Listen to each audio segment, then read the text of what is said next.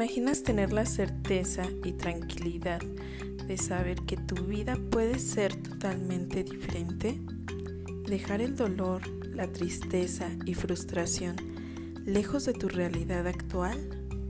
Yo soy Giselle Ángeles y juntos aprenderemos a regar las flores de nuestro paraíso.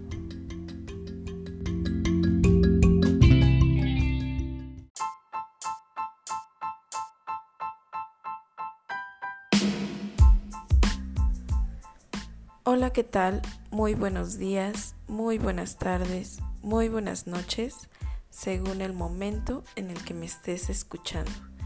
El día de hoy te quiero hablar sobre un tema que es cómo identificar si estás en una relación tóxica. Una vez más quisiera comentarte que simplemente es mi opinión y si esta información te resuena, espero que te sirva como apoyo para lograr eso que más quieres.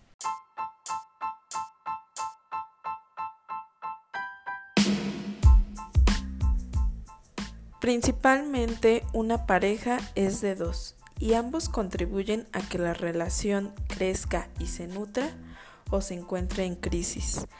Dejemos en claro que el hecho de identificar a uno de ellos como la víctima o el agresor no hace responsable solamente a uno de ellos.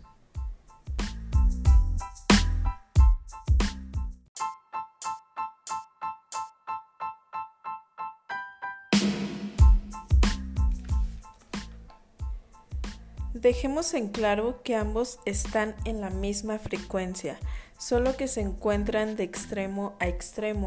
Al decir que estamos en una relación tóxica, no tratemos de señalar al otro como el culpable total del fracaso de la relación. Asumamos en qué se contribuyó para que la relación no funcionara.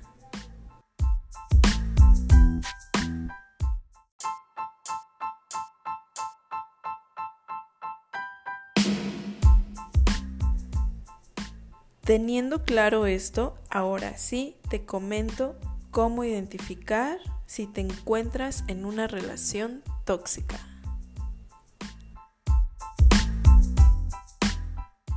Primer punto, te sientes responsable de que la relación funcione. Ten presente que eso es algo absurdo. Finalmente, la otra persona tomará la decisión de estar contigo o no, de sentirse a gusto o no. Yo te diría, disfruta tu vida, tu propia compañía, el que tú te sientas a gusto, con eso es más que suficiente. Los demás simplemente son un extra en nuestra vida. Y claro, qué mejor si esa gente o pareja te aporta a tu crecimiento y te brinda la compañía, la atención y esos momentos de felicidad. Punto número 2. Las burlas o bromas que hieren. Las burlas no son lo mismo que el humor. Como dice el dicho, entre broma y broma la verdad se asoma. Es verdad que a pesar de que se disfrace con una broma o una burla algo que realmente se quiere decir, termina afectando a la pareja. Si eres quien hace la broma, te diría, deja de hacer eso, ten un poco más de madurez y acércate a la persona que dices amar y hazle saber lo que quieres decirle, sin necesidad de tomar un papel de bufón. Con esto, créeme que lejos de que tu pareja te vea como un inmaduro o inmadura, sabrá que tienes la suficiente madurez y confianza para decirle lo que piensas. Y si eres la persona que recibe bromas y burlas, toma en cuenta que tienes que poner límites. No me refiero a que te pongas en conflicto con la pareja. Simplemente es dejar en claro que no es algo que te gusta, porque sí te afecta. Y te afecta en el sentido que tienes algún tema personal que te duele y que tu sentir lo tomen a broma o burla. Trabaja en aquello que te afecta y asume lo que tengas que hacer. Punto número 3. Depender de tu pareja para tomar una decisión.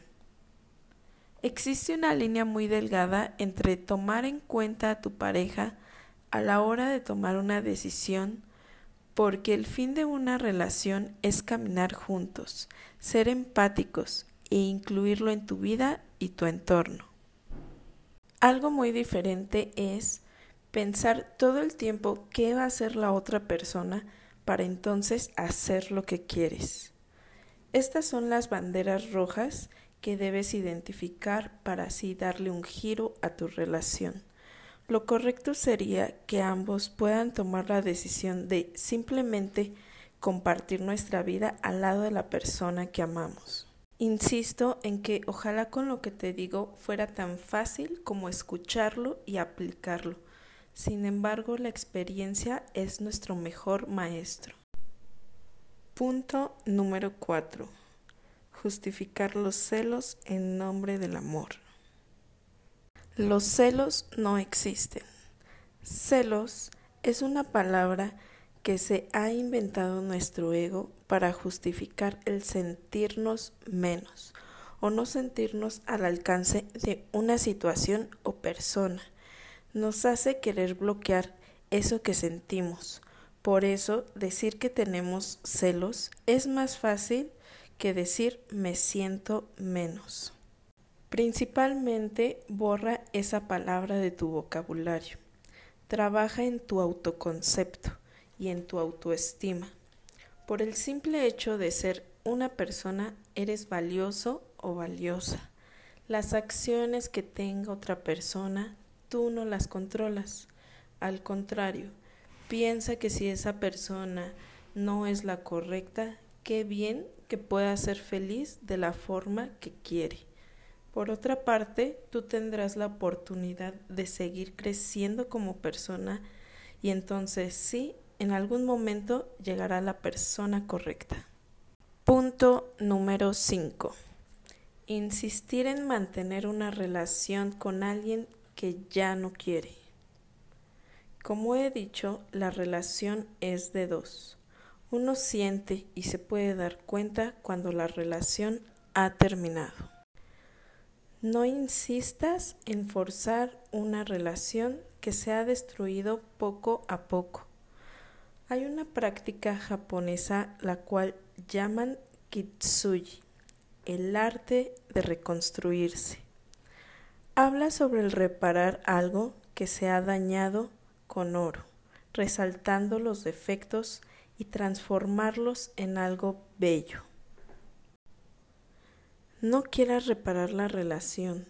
Comienza por repararte a ti misma o a ti mismo y verás cómo tus grietas más grandes se vuelven hermosas.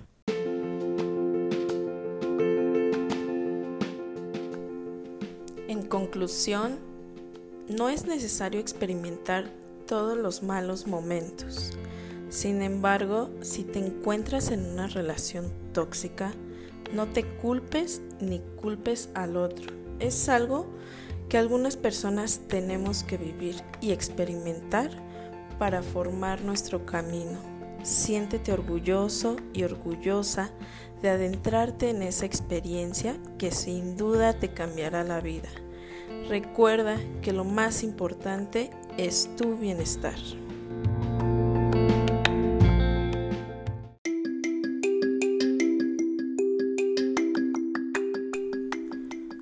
Muchas gracias por escucharme y permitirme compartir un momento contigo. Yo soy Giselle Ángeles y recuerda que juntos aprenderemos a regar las flores de nuestro paraíso.